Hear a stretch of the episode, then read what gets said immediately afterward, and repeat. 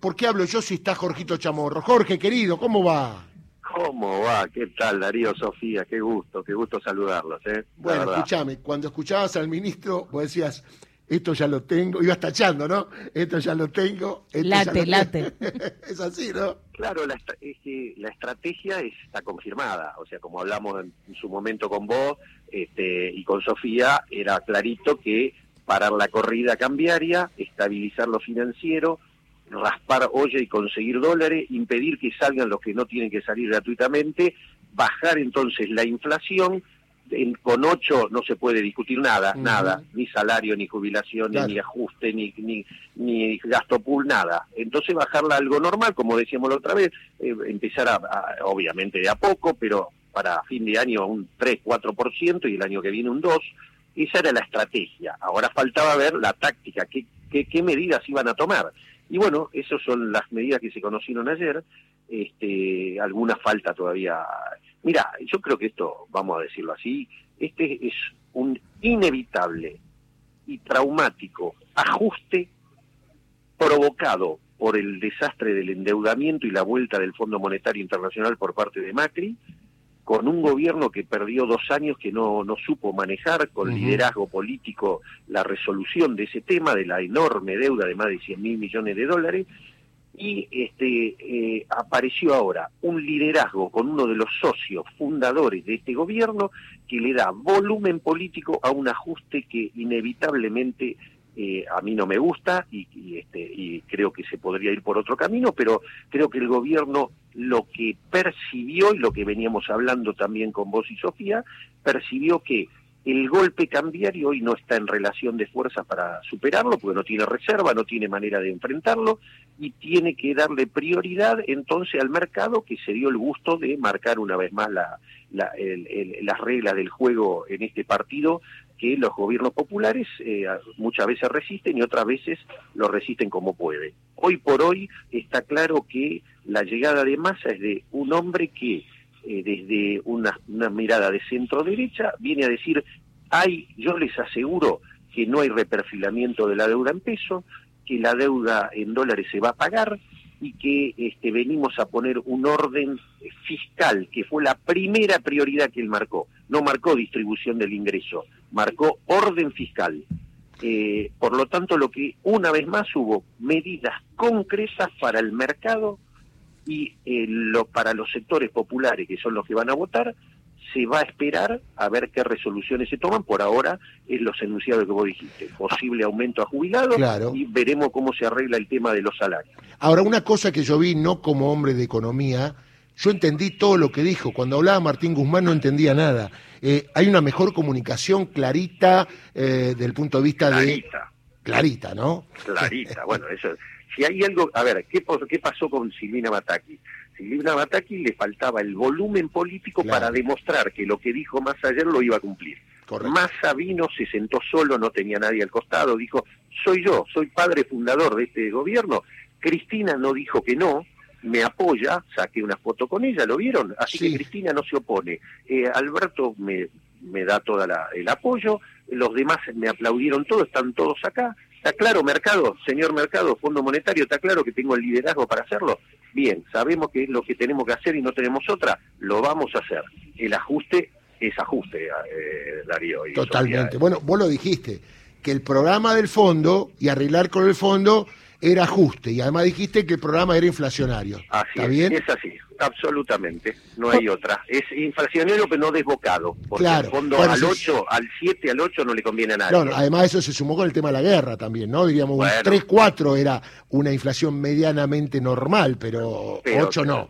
Eh, y, el tema de la guerra, vos dijiste un dato clave. A ver, eh, el tema de la guerra, yo te diría que Massa, que es muy inteligente con su equipo, habrán dicho, ah, se puede, ¿te acuerdas cuando hablábamos la vez pasada? Va a hacer dos cosas más. Se va a sentar con los formadores de precios y va a decir, muchachos, eh, en ningún capitalismo del mundo, en ningún capitalismo del mundo se permite el contrabando, la triangulación de exportaciones, este que me, me sobrefacture, me subfacture, paremos la mano un poco. Este, No, de hecho, además le dio un plazo de gracia, que no es normal eso, ¿no? Como... Hasta le... claro, tenés razón. Y creo que después viene viene la, la, guadaña, después me parece. Claro, ¿eh? después no se quejen. Yo, o sea, ¿dónde te van a defender? Eh? ¿Te cree que hasta va, va a hacer la denuncia a la, a la, a la auditoría de finanzas de Estados Unidos? Así que, y la segunda cosa es que con la guerra, mira, muchachos, dólar soja, dólar aquello, dólar empiezan a salir los barcos de Rusia y de Ucrania con el trigo, Ah. el maíz y los fertilizantes. Y se van a meter, la tasa eh, de interés de Estados Unidos subió abruptamente, déjense de hinchar, porque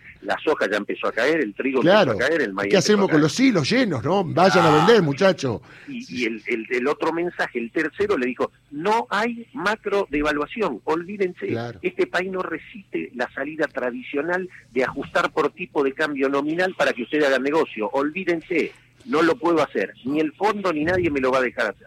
Jorge, Entonces, sí, Perdón, no, discúlpame que te No, interrumpa. Jorge, hace unos minutos el Frente Patria Grande publicó un comunicado a través de las redes sociales, no sé si lo pudiste ver, no, pero no, no pude ver nada. no, eh, en unos minutos seguramente lo vamos a leer entero, pero en resumen, ellos dicen que negociaron hasta último minuto el anuncio de una medida redistributiva para quienes no tienen ni empleo registrado ni beneficios sociales. Eh, bueno, finalmente no lo consiguieron y sienten que sí hubo en cambio anuncios para otros sectores. Eh, y dicen que a partir de esto están considerando dejar de pertenecer al bloque de frente de todos, no al bloque oficialista. Eh, ¿Qué opinión te merece eso y si realmente pensás que no hubo ningún anuncio relacionado a los sectores más postergados y qué consecuencias puede tener, ¿no? Que el Frente Patria Grande se vaya del bloque oficialista.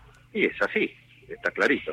La dinámica, a ver, eh, yo entiendo esto, Sofía, entiendo que eh, el kirchnerismo, que de esto se lo traga con Ricino, habrá dicho, muchacho, perdemos el gobierno acá, ¿eh? Claro. Sí. íbamos, íbamos al abismo. Entonces dijeron, bueno, traigámoslo al, como hablábamos con Darío y como la otra vez, este, Sí. salida por, por, por centro izquierda cristinista, no hay margen. Sí. Por el centro probamos dos años y medio con Alberto, fracasamos. Vamos por el centro derecha, que es más, a ver qué pasa. Y la dinámica dirá cómo esto se va resolviendo, porque vos te Ujú. imaginás que si, eh, como vos bien lo decías, y va, esto comunicado, dice, no hay plata para los que nos van a votar, esto no, no, no, no, no, eh, está bien, zafamos del abismo del golpe de mercado, pero entramos en el abismo del voto popular. Entonces, este, esto se verá. Si Massa persiste en solamente cumplir el ajuste, o el gobierno en todo caso persiste en solo cumplir con el ajuste, y este, ya se perdieron cuatro millones y pico de votos, y este, en el próximo año ven que esto no funciona, que la gente está en la calle protestando y que no, no, no se resuelven los problemas del ingreso público, que es el gran tema que un gobierno popular debe cumplir y que este hasta ahora no ha cumplido, este, bueno, yo supongo que ahí empezará el punto máximo de inflexión y hasta el, el mismo cristinismo dirá, hasta acá llegamos, Claro. ya no apoyamos más y iremos una interna, o romperemos, o iremos una interna y será masa contra Cristina y será qué sé yo. Este, me imagino que la dinámica propia, con la gran diferencia, y ya termino Darío, con la gran diferencia es que acordate lo que hablamos la última vez, que nos dijo Juan Carlos Alderete de la corriente Sí. clasista y combativa, ¿te acordás que hablamos? Sí, Y sí. Que, que vos hiciste el repaso, que era San Cayetano, 17 de agosto y Mm. 17 de octubre. Y todos dijeron, apoyamos, apoyamos, pero vamos a pedir ley de abasteci- abastecimiento, vamos a pedir control de precios, vamos a pedir ingresos para mejorar los ingresos de jubilados, de laburantes, formales e informales. Así que, ojo con todo eso. Igual también Massa dijo que este es un comienzo y que van a seguir aplicando nuevas medidas, con lo que mono, en caso de funcionar esto, después atender a esos sectores, ¿no? Claro, es que eh, por eso, eh, eh, ahí está, por eso la expectativa, eh, es, vamos a decir, es, es expectante. Claro. Porque este, vos tenés que saber, el tipo tiene razón, con el dólar a 400, la inflación al 8, con el, pulseándome el mercado todos los días, sin dólares, ¿qué quiere que resuelva yo? Listo, tenés razón. Esto lo hace este, lo hace eh, Keynes, lo hace Milton Friedman, lo tiene que hacer cualquiera. Está perfecto, Claro. listo. Ahora, eh, no te olvides que nosotros representamos a la grande mayoría. Correcto. Entonces, eso es lo que habrá que ver. Si una vez que logra ya el mercado le dio el visto bueno, Y está clarito. si hay algo que no 60 tienen, si hay algo que no tienen los sectores más postergados tiempo, Jorge. Claro, exactamente. Bueno, ese es el punto. Por eso te digo, la- las medidas concretas han sido para el mercado. Está Sí. claro. Las medidas que están por verse son para los, las grandes mayorías. Veremos cómo lo resuelve atendiendo lo que estamos hablando. Si no lo resuelve, yo creo que la dinámica propia de la política va a llevar a empezar a las rupturas en serio acá.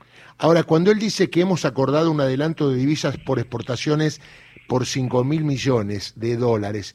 Esto uno supone que lo tiene acordado, lo tiene hablado, porque no creo que se largue a decir eso si no tiene respaldo, ¿no? Sí, sí, totalmente. Yo creo que en parte mucho de esto lo tenía arreglado Bataki, venía Bataki con... Eh, lo que pasa que le faltaba, no le creía. Sí, sí, quédate tranquila, después te mandamos los dólares. Este, a Massa se les, se les planta y le dice, muchachos, yo los conozco. además genera, además por de donde viene Massa, esto ya es al margen de sus ideas, eh, tiene que ver con que Massa genera eh, una posibilidad de comunicación mediática, inclusive de los medios hegemónicos, mucho mayor que la que generaba Martín Guzmán y Bataki, estamos de acuerdo con eso, ¿no? Sí, pero eh, ya, eh, hoy agarré tapa de diario, ¿viste? Agarré la tapa de diario, el siguiente Clarín hace periodismo hoy. No dijo una cosa que no sea verdad. Exactamente, lo mismo dije yo, ¿eh? Hoy las tapas de la Nación Clarín más no mienten, porque las dos son iguales, las dos empiezan con masa. Y la verdad que hablan de, no hacen especulaciones, ¿viste? no dicen nada. Nada, porque ¿qué van a decir? Si está todo perfecto así. Qué buena frase. Hoy hacen periodismo. Te la voy a periodismo. bueno, amigo, impecable, chamorrito. Eh, y un dato importante, el tema de la no emisión. Es importante, es medianamente importante, en este momento es importante, no como el verso de que siempre la emisión genera inflación, sino que en este momento sí es más importante. Mira, que la inflación eh, que en este país se ha utilizado eh, de manera eh, unívoca y, y sobreexagerada el tema de la emisión, queda claro que hace 20 días el dólar blue subía por la emisión sin respaldo, por la falta de gasto, por la no baja del gasto público, porque no sé qué pasó, por esto, por lo otro, y bajó 60 pesos en, en 10 días. Entonces que ya dejó de haber emisión, no había más nada, no había más, bajó el gasto, el déficit se solucionó, no. Muestra el, costado recontra especulativo de ese determinados sectores que manejan con un volumen chiquitito, te ponen el dólar blue como herramienta de extorsión en los niveles que se le da la gana. Esto quedó demostrado ahora. Lo que está así, esto es el acuerdo de fondo, Darío. Totalmente.